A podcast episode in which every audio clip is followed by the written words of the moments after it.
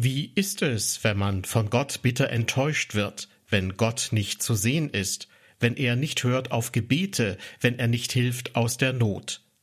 Mit diesen Fragen setzt sich das biblische Buch Hiob auseinander und gibt unterschiedliche Antworten darauf. Herzlich willkommen zu unserer Sendereihe beim Wort genommen, Diesmal mit dem dritten von insgesamt vier Vorträgen über einen Mann namens Hiob und über das nach ihm benannte biblische Buch Hiob. Professor Dr. Hans-Georg Wünsch, Dozent und Studienleiter am Theologischen Seminar Rheinland, hat sich im Rahmen einer Veranstaltungsreihe der evangelischen Freien Gemeinde Allendorf mit Hiob und seinen Fragen und Antwortversuchen beschäftigt. Im dritten Vortrag erläutert Professor Wünsch einen der merkwürdigsten Textabschnitte des Buches Hiob, die Schilderung der himmlischen Ratsversammlung. Außerdem stellt er die Position der Freunde Hiobs dar, die zwar versuchen, ihm zu helfen, dabei aber völlig falsch liegen. Ich möchte mich mit euch heute ein bisschen ähm, zunächst an dieses Thema der himmlischen Ratsversammlung heranwagen. Wenn man so diesen Bericht in Hiob 1, Verse 6 bis 12 und Kapitel 2, 1 bis 6 liest, dann klingt das schon ein bisschen seltsam, wenn ich ehrlich bin. Und wenn ihr ehrlich seid auch. Wir wollen mal den ersten Bericht miteinander lesen. Ähm, ganz kurz, die Übersetzungen, die ich hier verwende, sind so ein bisschen gemischt. Ähm, oft ist es eine gut, die gute Nachricht oder auch andere Einheitsübersetzungen habe ich manchmal. Ich versuche einfach jetzt hier was zusammenzustellen oder Texte, Übersetzungen zu nehmen, die ähm, ein, ein etwas flüssigeres Verständnis ermöglichen. Das bedeutet aber gerade bei solchen Texten kann sein, dass eure Übersetzung an manchen Stellen ganz anders ist oder ein bisschen anders ist. Es kommt jetzt nicht so auf die Feinheiten der Auslegung an, deswegen habe ich gedacht, lieber eine etwas verständlichere Form zu nehmen. Deswegen, wenn ihr mitlest in euren eigenen Bibeln, kann sein, dass es hier und da abweicht, ist aber nicht entscheidend für die Aussage an sich. So, also. Eines Tages heißt es da, versammelten sich die Engel, hier steht wörtlich die Gottessöhne im äh, hebräischen Text, im Himmel und traten vor den Herrn unter ihnen auch der Satan. Ähm, an der Stelle ganz kurz, das Wort Satan hat hier im hebräischen Artikel, es ist der Satan, es ist also nicht so sehr ein Eigenname an der Stelle. Und Satan heißt übersetzt ein Ankläger. Ein Ankläger, der ja äh, auch vor Gericht tätig wird. Dass daraus der Name Satan geworden ist, wie wir ihn heute kennen und verwenden, ist eigentlich eine spätere Entwicklung. Hier ist es noch eher die Funktion, die da im Vordergrund steht. Der Satan, der Ankläger ist auch mit dabei. Woher kommst du? fragte ihn der Herr. Ich habe die Erde durchstreift, gab dieser zur Antwort. Der Herr erwiderte, dann ist es sicher auch mein Diener Hiob aufgefallen. Ich kenne keinen zweiten auf der Erde, der so rechtschaffen und aufrichtig ist wie er, der mich achtet und sich nichts zu Schulden kommen lässt. Man hat fast den Eindruck, als ob Gott ein bisschen mit Hiob angibt. Ne? So, guck dir den Hiob doch mal an. Toller Kerl. Überrascht dich das? fragte der Satan. Er tut doch nichts umsonst. Du hast ihn, seine Familie und seinen ganzen Besitz stets bewahrt. Seine Arbeit war erfolgreich. Seine Herden haben sich gewaltig vermehrt. Aber versuch es doch einmal und lass ihn Hab und Gut verlieren. Dann wird er dich ganz sicher vor allen Leuten verfluchen. Gut, sagte der Herr. Mach mit seinem Besitz, was du willst. Nur ihn selbst taste nicht an. So verließ der Satan den Herrn und die Engel. Also, wenn man das so ganz unvoreingenommen liest, wie klingt das? Wie klingt diese Geschichte? Klingt wie eine Geschichte aus der Ritterzeit, denke ich immer, wenn ich das lese. Ich muss immer an König Artus und die, und die Tafelrunde denken die sich da versammeln. Und da wird ein Deal gemacht. Ja, genau, so stellen wir uns das vor. Ja, und vielleicht seid ihr erstaunt, wenn ich sage, es soll auch so klingen. Jetzt muss ich ein bisschen ausholen. Ich mal die Frage stellen, was, was können wir eigentlich über Gott wissen? Was können wir uns vorstellen über Gott? Wie können wir uns Gott oder können wir uns Gott vorstellen? Und ich glaube, dass man eine ziemlich radikale Antwort darauf geben muss. Und die Antwort heißt nichts. Gar nichts. Gott ist nämlich unendlich größer als wir. Er lebt in Dimensionen, die weit über unsere drei Dimensionen Länge, Breite und Höhe hinausgehen. Gut, man diskutiert, ob wir vier Dimensionen haben mit der Zeit oder nicht. Soll's mal sein, ist egal. Aber Gott ist von all dem unabhängig. Kannst du dir das vorstellen? Nee. Gott lebt in Dimensionen, die sind weit über unseren Dimensionen und es ist nicht möglich, dass wir mit unserem Kopf, mit unserem Verstand ihn tatsächlich verstehen können. Es gibt, äh, fangen wir mal, äh, auch nur das ist ganz einfache Geschichte. Was bitteschön ist denn ein geistiges Wesen? Ha? Also alles, was wir können, ist, wir stellen uns irgendwie so was diffuses, nebelhaftes vor. Ne? Aber das stimmt ja nicht. Das ist ja auch nicht ein geistiges Wesen. Was ist denn ein geistiges Wesen? Ich weiß es nicht. Wie soll das sein, dass man nicht, dass jemand nicht abhängig ist von Raum und Zeit? Wie geht das? Weiß ich nicht. Es gibt ein berühmtes Beispiel dazu, stammt von einem ähm, ja, früheren verstorbenen Naturwissenschaftler mittlerweile, so einer mit drei Doktoren davor, Professor Doktor, Doktor, Doktor, Walter Smith, ähm, der hat mal ein Beispiel gebracht. Denn er sagt, wir können uns nicht vorstellen, was über uns ist, also eine Dimension mehr, was das heißen würde. Aber wir können uns ja mal überlegen, wie wäre das denn, wenn es eine Welt gäbe, die besteht aus nur aus Länge und Breite, also so auf unserer Tischplatte hier, da gäbe es Wesen. Er hat die Plattlinge genannt, diese Wesen, die da rumlaufen, weil die platt sind, ja, die haben keine Höhe. Die laufen da immer, wuseln da fleißig hin und her. Ihre ganze Welt besteht aus links und rechts. Oben und unten kennen sie nicht. Sie wissen gar nicht, was das ist. Können sich es auch nicht vorstellen. Nehmen wir mal an, die würden jetzt hier auf der Tischplatte vor mir leben. Wie soll ich mit denen in Verbindung treten? Das geht überhaupt nicht. Ich bin ja über ihnen. Das wissen, die wissen gar nicht, was das heißt, dass ich über ihnen bin. Wie soll ich mit denen Kontakt aufnehmen? Ich müsste mich irgendwie in ihre Dimension hineinbegeben, um mit ihnen reden zu können. Und wie soll ich ihnen dann erklären, was das ist, wenn man nach oben und unten guckt? Oder nehmen wir mal an, es fängt an zu regnen. Was ist das für diese Wesen? Ganz plötzlich sind bestimmte Stellen nass. Wo kommt das her? Kam nicht von links, kam nicht von rechts. Hallo? Das ist ein Wunder, oder? Oder wenn eines dieser Wesen plötzlich springen würde, hochspringen und woanders hinhüpfen, dann würde es auf einmal an der einen Stelle weg sein. Guck, wo ist es hin? Ah, jetzt ist es da. Wie kommst du da hin? Geht doch gar nicht. Wunder, oder? Was ich damit sagen will, ist eigentlich ganz einfach. Wir können Dinge, die über, unsere, über unser Verstand hinausgehen, einfach nicht begreifen. Das geht nicht. Das muss man irgendwann mal einsehen. Gott ist viel größer. Und es sollten uns nicht wundern, dass immer wieder Wunder passieren, wenn Gott irgendwas in dieser Welt tut. Weil er aus seiner Welt, aus seinen Dimensionen in unsere Welt hinein handelt, dann entstehen Dinge, die wir nicht verstehen. Und deswegen glaube ich, müssen wir ganz radikal sagen auf die Frage, was können wir eigentlich über Gott wissen und verstehen? Gar nichts. Es sei denn, Gott versucht oder Gott geht hin und transformiert sozusagen, ja, verwandelt oder nimmt die Dinge aus seiner Welt und sagt sie uns in einer Sprache unserer Zeit und Welt, so dass wir etwas davon verstehen. Aber das ist dann nicht die Wirklichkeit, die ist natürlich anders. Also wenn Gott will, dass wir etwas wissen über ihn, dann sagt er es uns in Worten und Begriffen und Vorstellungen, die wir verstehen können. Wenn Gott jetzt uns etwas erzählen will, etwas wissen lassen will über seine Welt, über geistige Wesen, über Dinge, die in der Ewigkeit passieren, in der Raum und Zeit nicht dasselbe sind wie hier bei uns, dann kann er das nur, indem er das in eine Geschichte packt, die wir verstehen können. Sonst wüssten wir gar nichts davon. Es muss also unserer Vorstellung entsprechen. Und deswegen ist die eigentliche Frage, wenn ich diese Geschichte lese am Anfang jetzt, was da im Himmel passiert ist, aber nicht, dass ich mir jetzt vorstelle, wie war das da oben im Himmel und denke, genauso war es.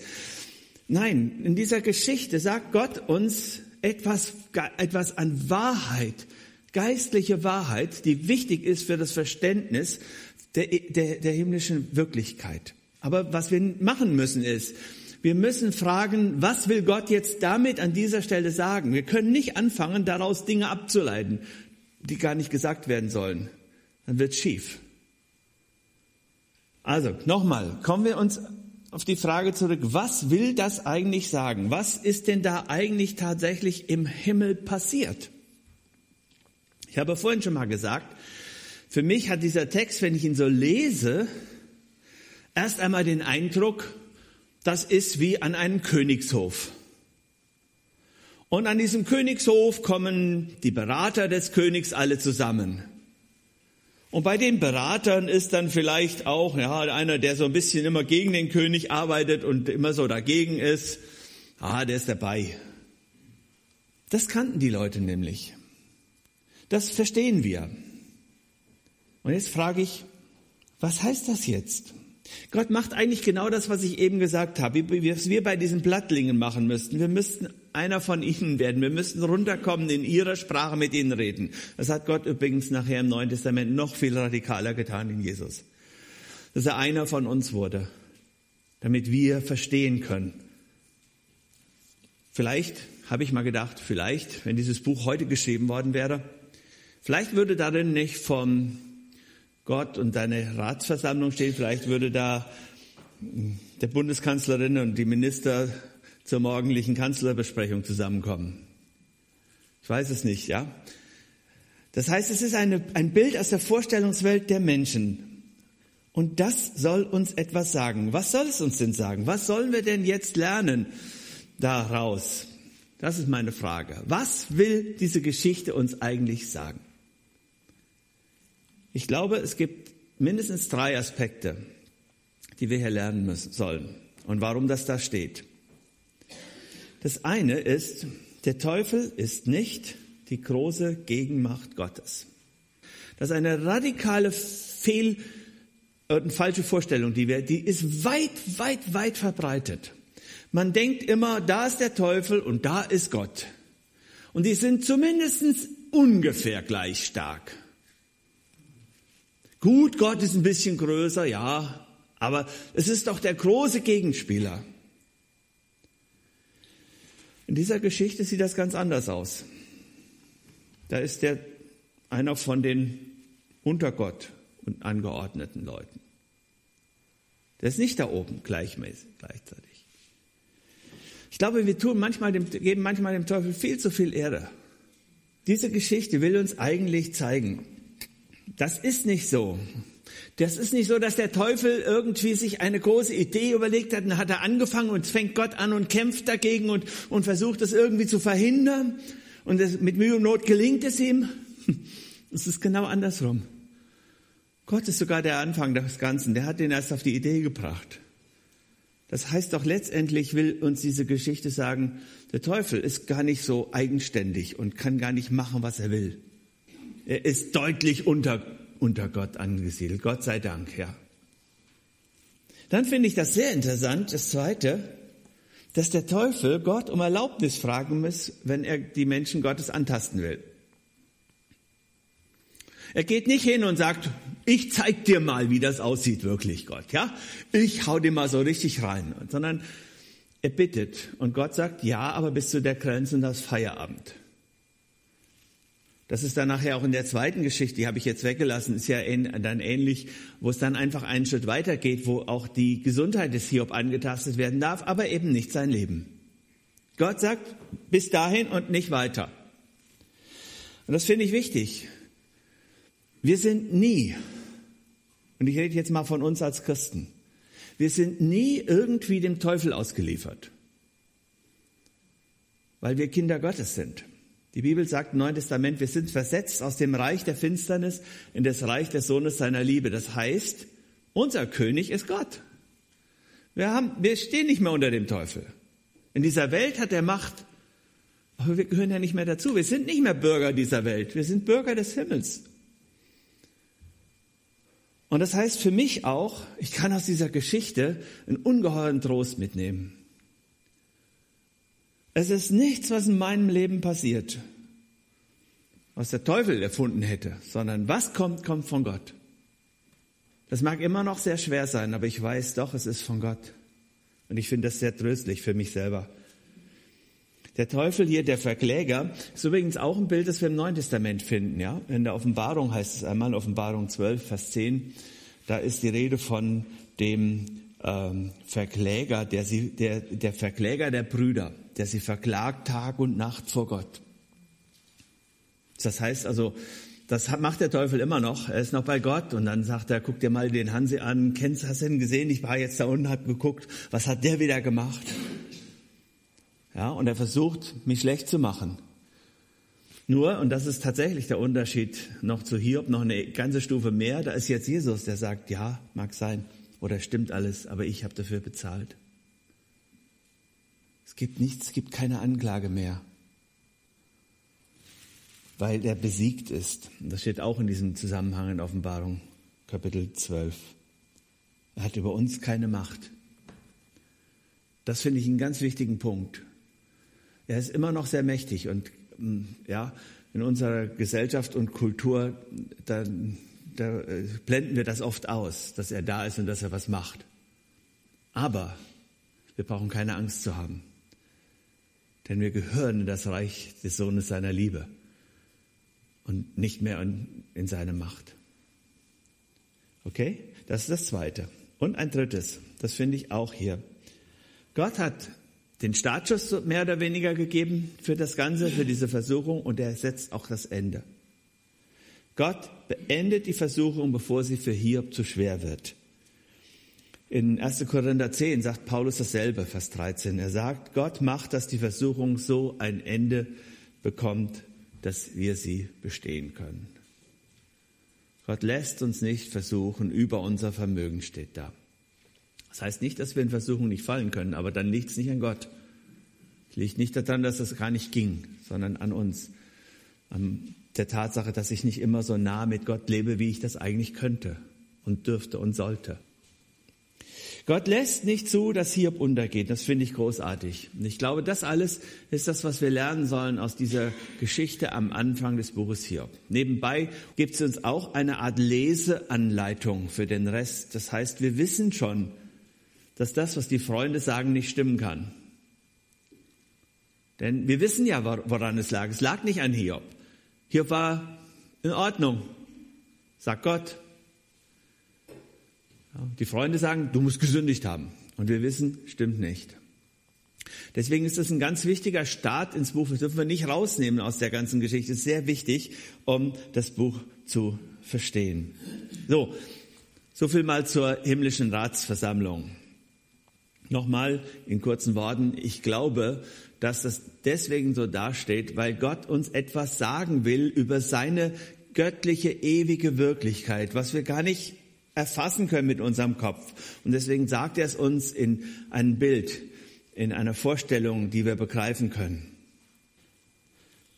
Okay, schauen wir uns mal an, was wir besser verstehen können, nämlich was auf der Erde passiert. Wir schauen uns mal die Freunde an. Ich habe es überschrieben mit, die Freunde sehen falsch. Wir wollen uns mal die Sichtweisen der Freunde noch ein bisschen genauer angucken. Ich werde einfach auch das eine oder also einige Zitate mal so aneinander rein. Es ist nicht immer ganz chronologisch, also so im Buch, sondern mehr thematisch auch ein bisschen sortiert. Das heißt, wenn mal was aus Kapitel 12 kommt und nachher was aus Kapitel 5 oder 6, dann ist es kein Versehen, sondern Absicht. Ähm, wir fangen mit Eliphas an. Der Eliphas. Ich habe schon mal gesagt, der Eliphas ist mir irgendwie sehr sympathisch, denn der hat ein echtes Anliegen. Der hat wirklich Mitleid mit dem armen Mann, dem, dem Hiob, seinem Freund, und er will dem irgendwie helfen. Und er überlegt, es kann eigentlich nur deine Selbstsicherheit sein, liebe Hiob. Die musst du ablegen, denn du musst ein Sünder sein. Das, es kann nicht anders sein. Also, wenn du dann umkehren würdest zu Gott, dann, dann würde Gott sich über dich wieder erbarmen. Er sagt zu ihm, denk doch einmal nach. Ging je ein Mensch zugrunde, der treu und ehrlich war und ohne Schuld? Ich würde sagen, ja, doch. Geht schon. Gibt es auch einen Psalm, der mal, der sowas sagt, der, ein Psalmdichter, der sagt, also ich ähm, geguckt habe, wie es den Gottlosen so gut ging und, und mir so schlimm, ja. Doch, ja, das passiert. Aber Elif, Eliphas will ihm ja jetzt Mut machen, will sagen, guck mal, das muss an dir liegen. Auch wenn natürlich nicht jeder Mensch ganz ohne Schuld ist, ergibt er dann in Vers 17 zu. Er sagt, jeder ist an seinem eigenen Unglück selber schuld. Des Menschen Unglück wächst nicht aus der Erde und was ihm Not macht, trifft ihn nicht von außen. Aus seinem eigenen Wesen kommt das Leid. Das ist seine Überzeugung. Und deswegen gibt es auch nur eine richtige Reaktion, an Gott sich wenden. Gott das sagen. Er sagt, wie glücklich ist der Mensch, den Gott zurechtweist. Wenn er dich jetzt erzieht, lehn dich nicht auf. Das ist gar nicht so verkehrt. Das steht auch an anderen Stellen in der Bibel. Ne? Der Sohn, den er liebt, den züchtigt er, steht da zum Beispiel. Da hat er nicht Unrecht. Ja, das Hauptproblem ist nicht, ob es sein kann oder ob es möglich ist, dass meine, mein, mein Leiden eine Ursache hat in meinem Tun. Das kann durchaus sein, ja. Das Hauptproblem ist diese ganz eindeutige, klare Verknüpfung. Das ist immer so. Wenn du gesündigt hast, leidest du. Wenn du leidest, hast du gesündigt. Kommt nie von außen, kommt immer von innen. Und wie gesagt, wir wissen eigentlich schon aus Kapitel 1, aus dieser Geschichte da im Himmel, uh -uh, war falsch. Stimmt nicht. Eliphas ist so überzeugt davon, dass er meint, wenn man das anders sieht, lieber Hiob, dann untergräbt man das Fundament des Glaubens. Er sagt, du untergräbst das Fundament des Glaubens, machst frommes Leben ganz und gar unmöglich. Klammer auf, ist doch logisch. Ich meine, wenn es sein kann, dass man fromm lebt, so wie Gott es will, und es geht einem trotzdem schlecht, warum soll man dann fromm leben? So würde er jetzt argumentieren. Es ist die Schuld, die dich so reden lässt, auch wenn du sie mit schlauen Worten leugnest. Er erklärt dann hinterher noch in einer weiteren Rede, er sagt, es muss irgendwas vorgefallen sein, Hiob. Du musst dich irgendwo den Armen ungerecht gegenüber verhalten haben. Du hast vielleicht irgendwelche armen Leute unterdrückt. Du hast sie vielleicht ausgebeutet. Kapitel 22, Vers 6 bis 11 sagt er das. Ähm, also nächsten Verse jetzt. Und dann sagt er, so, solche Leute werden von Gott zur Rechenschaft gezogen. Hiob, denk daran, kehr um, denn dann, dann geht's dir wieder gut. Soweit mal zu Eliphas. Der nächste ist Bildert. Bildert ist, wie gesagt, also der, während der Eliphas so derjenige ist, der sagt, das ist geistlich einfach so, du musst mir glauben. Ist der Bildert eher derjenige, der sagt, Denk doch mal nach. Das muss doch jedem einleuchten. Der gesunde Menschenverstand sagt uns das doch. Ja, da bildet er sich sehr viel ein über, über das, was er alles weiß und denken kann. Ich meine, so Leute kennen wir auch, ne? Die immer, wenn du irgendwas hast oder irgendwas sagst, sofort die Antwort haben. Immer gleich. Die richtig. Die wissen alles. Und das macht Leute unheimlich hart. Und das ist er auch. Er ist ziemlich hart gegenüber Hiob. Er ist überzeugt, dass Gott nicht ungerecht sein kann. Er sagt, meinst du, dass Gott Unrecht richtet oder der Allmächtige das Recht verkehrt? Nee, das geht doch nicht. Er ist doch Gott, also kann er doch nicht Unrecht tun. Und Unrecht ist natürlich das, was dir passiert, wenn du, deine, wenn du dafür nicht was getan hast. Ja, Leiden ohne vorher Schuld zu haben, ist Unrecht.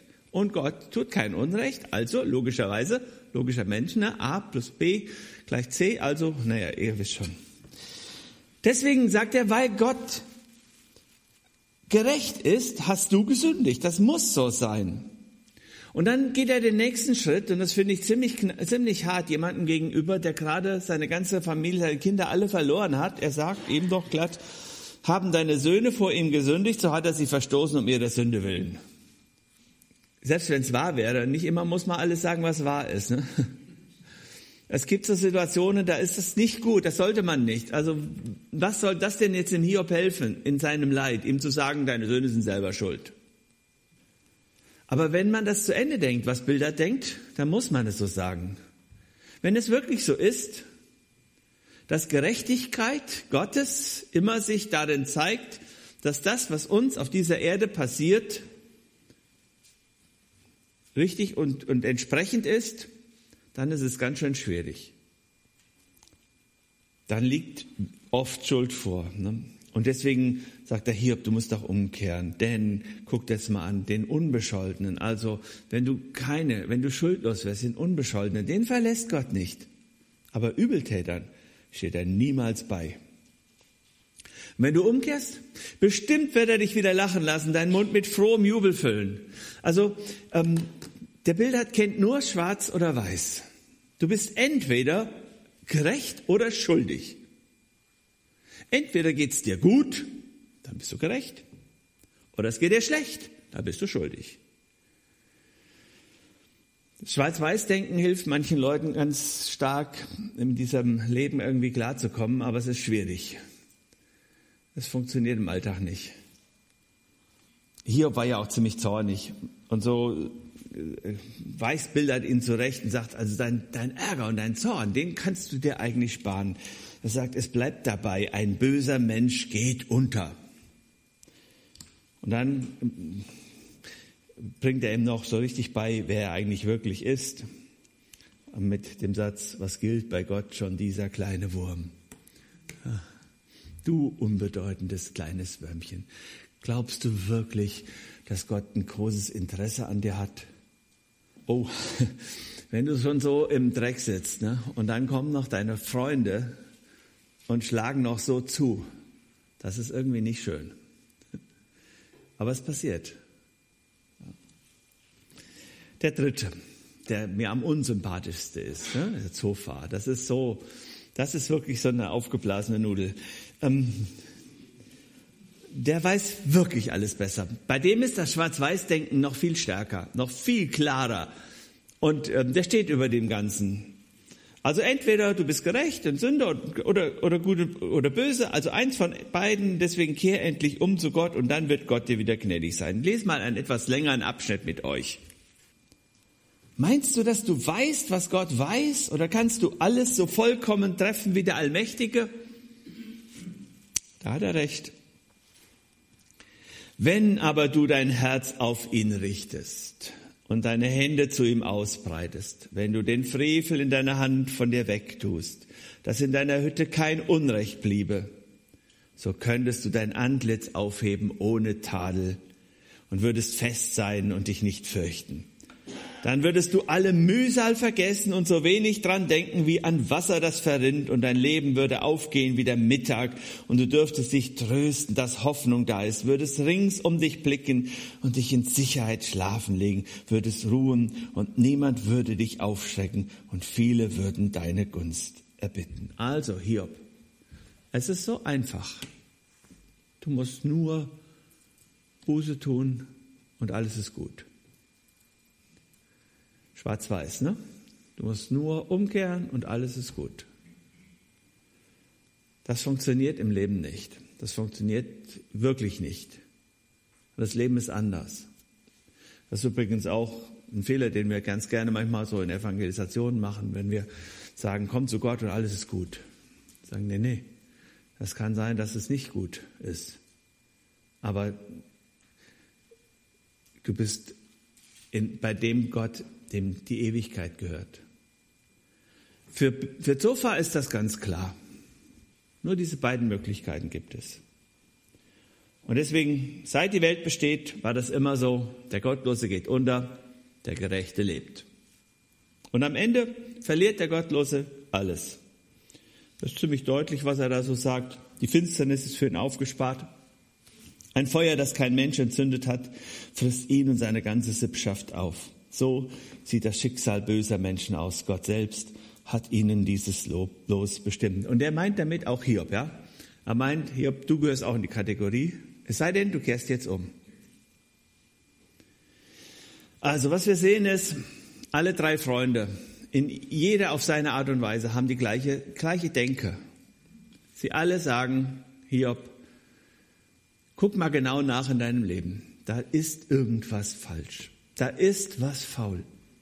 Und wenn du Buße tun würdest, wäre alles wieder gut.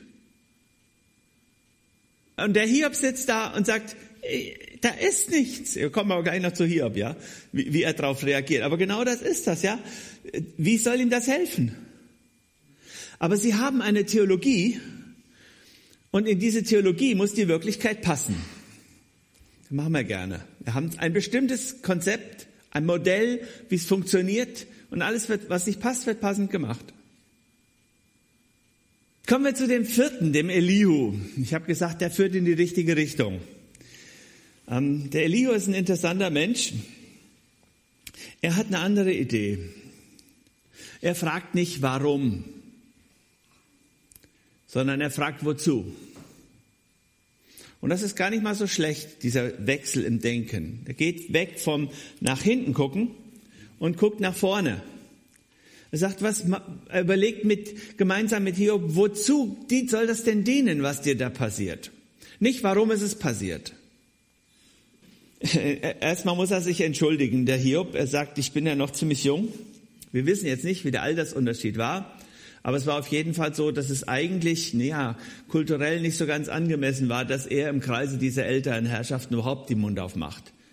Weiß nicht, warum er da war, ob er die begleitet hat, weil sie nicht mehr alleine gehen konnten. Nein, glaube ich nicht, aber er war jedenfalls deutlich jünger. Aber dann, und das passt auch zu seinem Jungsein, ich finde diesen Satz so toll, da sagt er, wenn ich nicht reden darf, dann platze ich. Ja, also er hat jetzt zugehört, er hat diese, diese Reden über sich ergehen lassen und je länger er dem zuhört, umso mehr ärgert er sich und sagt, das kann doch nicht wahr sein. So kann, das stimmt doch nicht.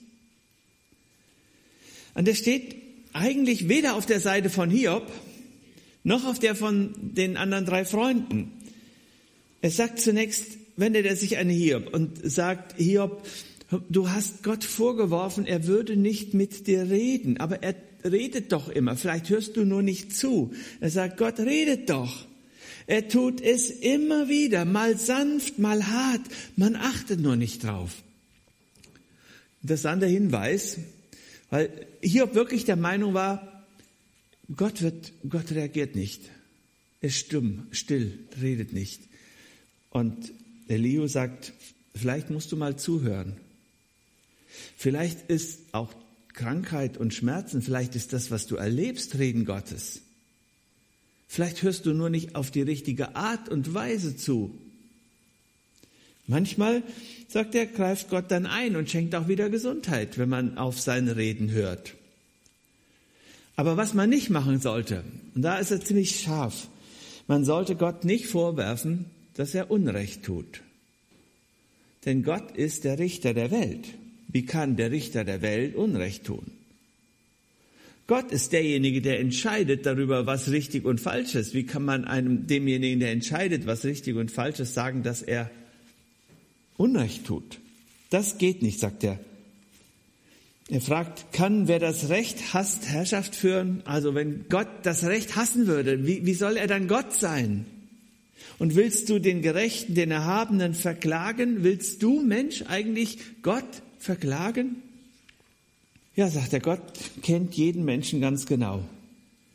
Und das stimmt, sagt er, was die anderen gesagt haben, Gott wird jeden Menschen auch vor dem Gericht für seine Taten verantwortlich machen. Und deswegen solltest du Gott gegenüber nicht so selbstgerecht sein. Ähm, aber das Leid, was dir begegnet, das ist jetzt nächste, der nächste Schritt, das kann eine Funktion haben. Er sagt, wer leidet, wird durchs Leid gebessert. Gott öffnet ihm die Augen durch die Not. Er sagt, es kann sein, dass Gott vorhat, dir die Augen zu öffnen und dir etwas zu zeigen durch das, was dir passiert. Und damit gibt er eigentlich eine interessante Richtung vor, weil das äh, tatsächlich so ist. Denn mit den geöffneten Augen, das ist das, was ja Hiob am Schluss selber sagt. Jetzt habe ich dich mit meinen Augen gesehen. Gott ist so groß und mächtig, sagt er, wir können niemals zu ihm hingelangen.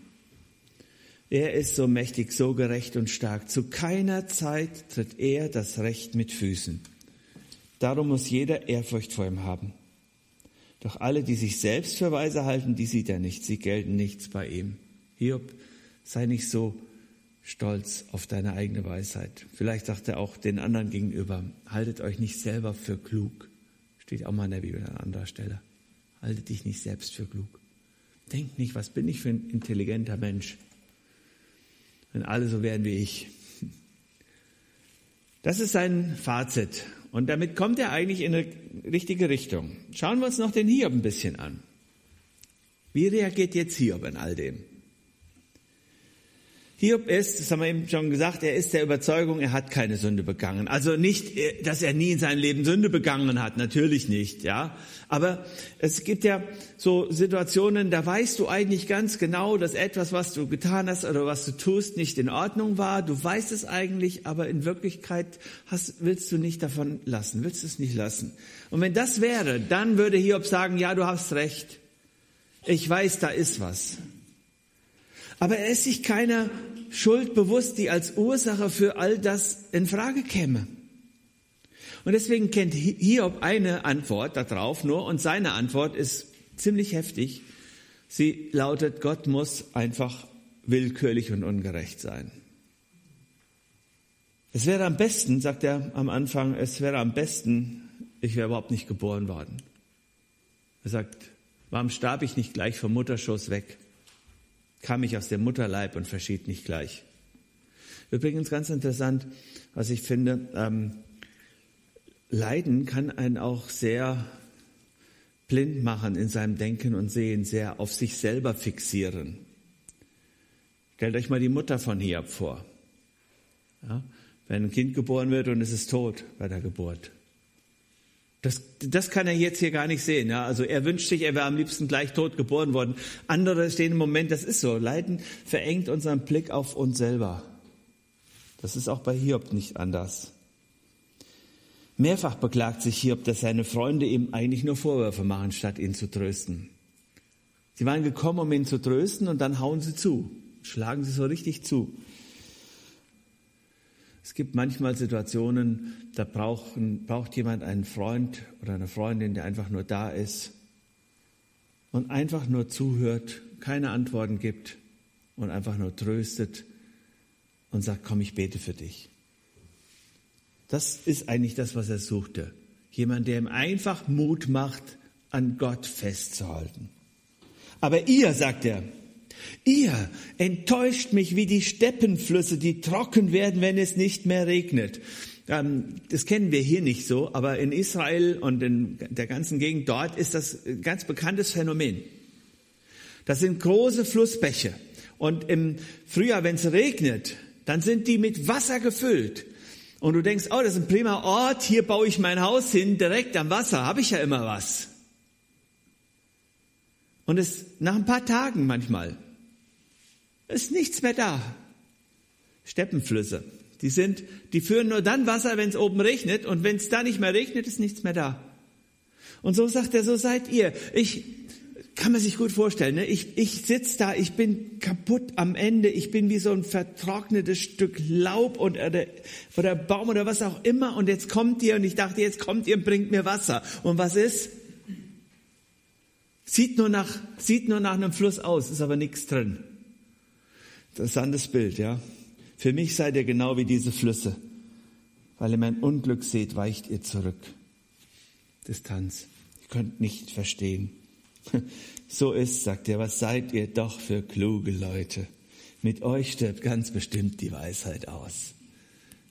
Oh ja.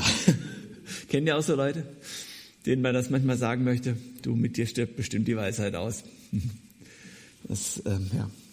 Wer Schaden hat, muss für den Sport nicht sorgen. Kommt übrigens daher, ne? Wer Schaden hat, muss für den Sport nicht sorgen. Man könnte sagen, wer solche Freunde hat, braucht keine Feinde mehr. Das tun die anderen, denen alles glückt. Und wer schon wankt, bekommt noch einen Tritt. Du bist schon am Fallen und statt dich festzuhalten, kriegst du noch einen mitgegeben. Das, das, das ist Hiobs größtes Leid jetzt. Alles andere hat er getragen, aber jetzt kommen die Freunde und statt ihm irgendwie zu helfen, schlagen sie zu, von links und rechts. Er ist sich keiner Schuld bewusst. Warum schlägt Gott mich dann so? Und statt dass sie ihm Mut machen, auf Gott zu vertrauen und sagen, hör mal, auch wenn du Gott nicht verstehst, aber er ist doch der gerechte Gott. Stattdessen hauen sie zu und sagen, du hast gesündigt. Und wie gesagt, er weiß, das war da nicht. Also, wenn das so ist, dann muss Gott willkürlich sein. Und jetzt gucken wir mal das Gottesbild von Hiob. Das ist manchmal richtig gehend erschreckend. Das macht schon Angst. Er sagt, ich bin im Recht und darf mein Recht nicht fordern. Soll ich ihn etwa um Gnade bitten? Ihn, der das Urteil so beschlossen hat? Selbst wenn er sich dem Rechtsverfahren stellte, dass er mich hören würde, glaube ich nicht. Also er sagt doch, mal, wenn es, wenn es eine Möglichkeit geben würde, Gott vor Gericht zu stellen, dann würde Gott nicht antworten. Er würde nicht reagieren. Er wäre nicht da. Ach, sagt er, wäre Gott doch nur ein Mensch wie ich. Ich wüsste, welche Antwort ich ihm gäbe. Er müsste mit mir vor Gericht erscheinen. Gäbe es doch einen Schiedsmann zwischen uns, dem wir uns beide beugen müssten. Dann dürfte Gott mich nicht mehr weiter prügeln und würde mir nicht länger Angst einjagen. Ich könnte reden, ohne mich zu fürchten. Jedoch in meinem Fall geht Macht vor Recht. Er fühlt sich vor Gott richtig gehend ausgenutzt. Am Ende total verbittert. Wisst ihr, was ich faszinierend finde an diesem Buch? Kommen wir nachher noch, noch ein bisschen drauf. Das, was mich fasziniert, ist, dass Gott sich sowas sagen lässt. Und dass er nachher noch nicht mal dem Hiob vorwirft, dass er das gesagt hat. Hiob sagt, der eine bleibt gesund bis an sein Ende, dann stirbt er, frei von Sorgen und im Frieden der Körper wohlgenährt, die Glieder stark. Der andere stirbt verbittert und enttäuscht, weil er vom Glück nichts abbekommen hat. Und es gibt keinen Grund dafür. Und ich würde sagen, ja, Hiob, du hast recht. Ich würde sagen, es stimmt. Diese Welt ist ungerecht. Es gibt in dieser Welt unheimlich viel Ungerechtigkeit. Für mich ist es dann immer wichtig zu wissen, Gott hat eine ganze Ewigkeit Zeit, um Ungerechtigkeit, die auf dieser Welt passieren, gerade zu rücken. Gott ist nämlich gerecht, daran glaube ich. Aber er führt seine Gerechtigkeit nicht immer in diesem Leben, auf dieser Erde, in dieser Welt durch. Ich denke da an die Geschichte vom reichen Mann und armen Lazarus. Das glaube ich soll, und das ist eine der Lehren, die diese Geschichte uns sagen soll. Gott hat noch eine Ewigkeit Zeit, den armen Lazarus Gutes zu tun.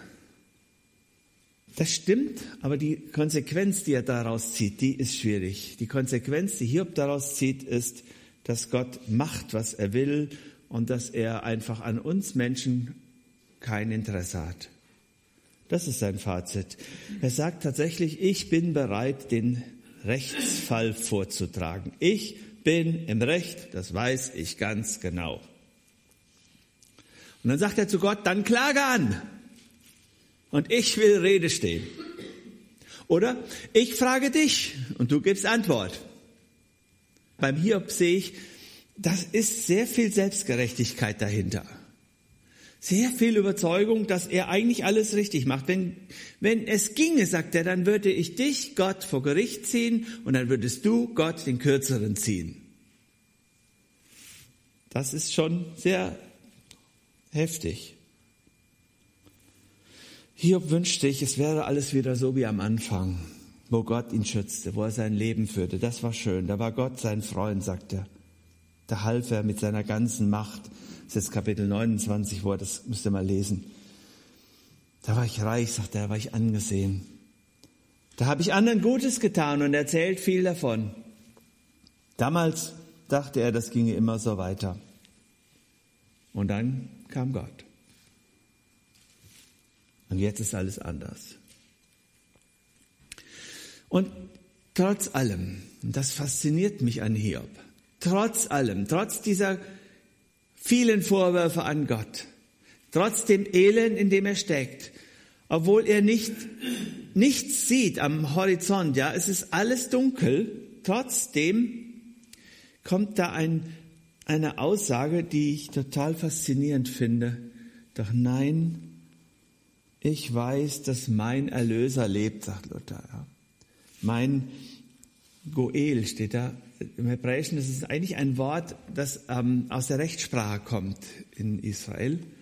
Der Löser oder Erlöser ist derjenige, der an die Stelle eines verarmten oder in, in Not oder äh, Knechtschaft geratenen Verwandten tritt und an seiner Stelle, weil der nicht in der Lage ist, es zu tun, an seiner Stelle für ihn eintritt. Und tatsächlich ist das auch der Hintergrund des neutestamentlichen Begriffes, unser Erlöser, Jesus, weil er uns aus dieser Knechtschaft befreit hat, weil er uns aus dem Tod befreit hat. Hiob an dieser Stelle sagt Hiob, obwohl alles so aussieht, wie es aussieht, glaube ich, dass Gott doch mein Erlöser ist. Er spricht das letzte Wort hier auf der Erde. Oder aus der letzte wird er sich aus dem Staub erheben, wie Luther das sagt. Ja. Das ist dieses, dieses Staub, diese Trostlosigkeit, dieses Elend, diese Not, in der er jetzt steckt. Und er sagt, ich glaube, dass Gott das letzte Wort spricht und das wird nicht schlecht sein, das wird gut sein. Wird Gott auf ihn antworten? Wird Gott ihm begegnen? Wird er sich darauf einlassen? Das ist eigentlich die große Frage dieses Buches. Und da wartet man viele, viele Kapitel. Gott schweigt ja die ganze Zeit. Und erst in Kapitel 38, das ist eine ganze Ecke Diskussion, da fängt Gott an und redet Gott. Gott fragt den Hiob und sagt, gut, sag mal, Hiob, wer bist du? Wer bist du, dass du meinen Plan anzweifelst? Von Dingen redest, die du nicht verstehst? Nun gut. Steh auf, zeige dich als Mann. Ich will dich fragen. Gib du mir Bescheid oder Antwort, ja? Das hatte der Hiob schon mal gesagt. Ich will dich fragen, du sollst mir Antworten geben. Jetzt sagt Gott, ich will dich fragen, gib mir Antwort, ja? Und dann stellt er ihm eine Frage nach der anderen. Die ganze Schöpfung dekliniert Gott durch. Alle, alles, was er gemacht hat und wie er es gemacht hat und, und was er gemacht hat und, und was er immer tut und wie er diese Welt regiert. Und, und er sagt, hast du irgendeine Idee davon, lieber Hiob? Kannst du auch nur irgendwas davon machen? Und Hiob kann auf diese Fragen nichts antworten, ziemlich kleinlaut, mitten so in dieser Rede, noch nicht am Ende des Ganzen, aber mittendrin antwortet er, ich bin zu wenig, Herr. Was soll ich sagen? Ich lege meine Hand auf meinen Mund. Ich habe mehr geredet, als ich sollte. Noch einmal tue ich es bestimmt nicht mehr. Aber Gott ist noch nicht fertig. Also das ist der erste Schritt. Hiob erkennt, ich habe mir ein bisschen viel vorgenommen. Aber Gott macht weiter. Und wieder bombardiert er ihn mit diesen Fragen. Fragen, die Gottes Größe zeigen und Hiob helfen sollen, seinen Platz zu finden. Ja, das dauert. Wenn du, wenn du denkst, du bist hier oben und Gott ist ungefähr so bei dir auf der gleichen Ebene, bis du merkst, was da wirklich für ein Unterschied ist. Unterirdisch. Das dauert auch bei Hiob. Und das nimmt viele Kapitel in, in, in Anspruch hier. Willst du hier wirklich Gott zur Rede stellen? Hast du einen Anspruch drauf? Und ich glaube, das ist das ist für Hiob der entscheidende Punkt, dass er erkennt, wie groß Gott ist und begreift, wie klein er ist.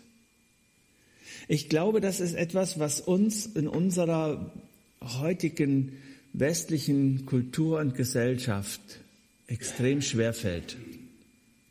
Wir sind so geprägt vom Humanismus, von der Aufklärung herkommen. Wir sind so geprägt nach dem Motto, der Mensch ist das Höchste das höchste Gut. Die Würde des Menschen ist unantastbar.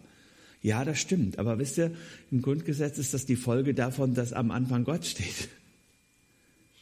In der Bibel ist auch die Würde des Menschen unantastbar, weil Gott sagt, ich habe den Menschen nach meinem Ebenbild gemacht. Und wenn du da oben das kappst und Gott nicht mehr Gott sein lässt, dann verlierst du dich in dieser Welt und das Höchste, was du noch hast, ist Mitmenschlichkeit. Und da sind wir wirklich angekommen. Wir, wir, wir, wir stellen Gott vor Gericht in, mit unseren Warum-Fragen, die oft gar nicht uns selber betreffen. Wir sehen irgendwo in der Welt ein Elend und dann sagen wir Gott, wie konntest du? Und irgendwie, glaube ich, haben wir die Proportionen verloren, den Maßstab verloren, wer Gott ist und wer wir sind. Das war bei Hiob auch so.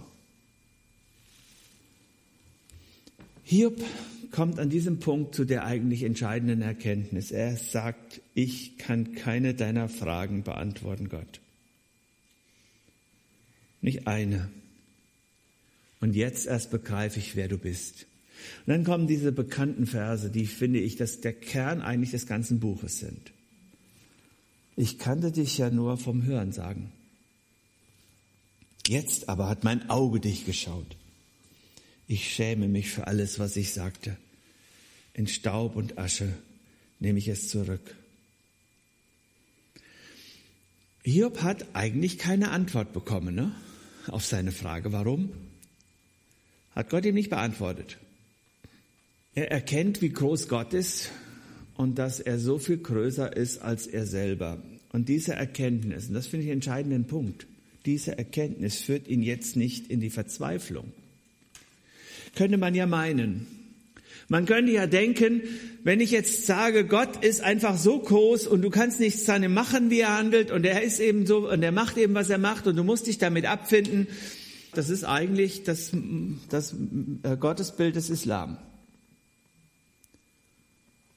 Du musst dich diesem Gott unterwerfen und alles, was dir passiert, ist Kismet, Schicksal.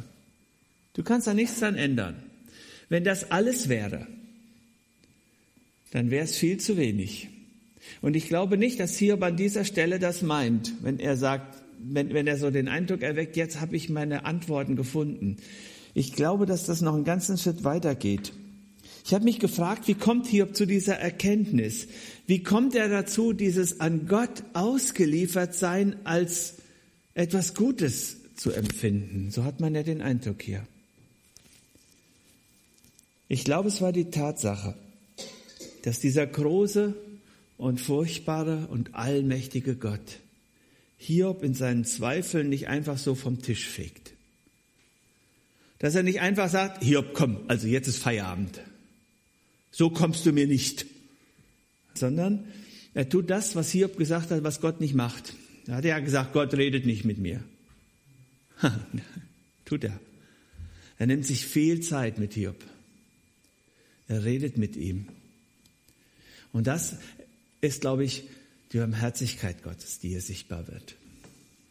Dass Gott, dieser große, unendliche Gott, der so allmächtig ist, einen Hiob ernst nimmt. Diesen kleinen Wurm, sag ich mal. Diese ein und einen unter heute fast acht, neun Milliarden. Wer sind wir schon? Dass dieser Gott sich für uns interessiert, dass er uns ernst nimmt, dass er ins Gespräch geht mit Hiob. Ich glaube, das war's, was Hiob umgehauen hat. Jetzt habe ich erkannt, wer du wirklich bist. Und das ist das, was ich euch gerne mitgeben möchte heute Abend. Diese, diese Riesenspanne zwischen dem großen und allmächtigen Gott, der sich uns Menschen naht und uns lieb hat.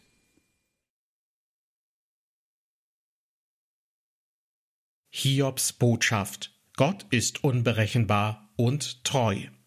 Unter diesem Titel hörten Sie den dritten Beitrag einer vierteiligen Vortragsreihe, die Professor Hans-Georg Wünch in der Evangelischen Freien Gemeinde Allendorf gehalten hat. Professor Wünch ist Dozent und Studienleiter am Theologischen Seminar Rheinland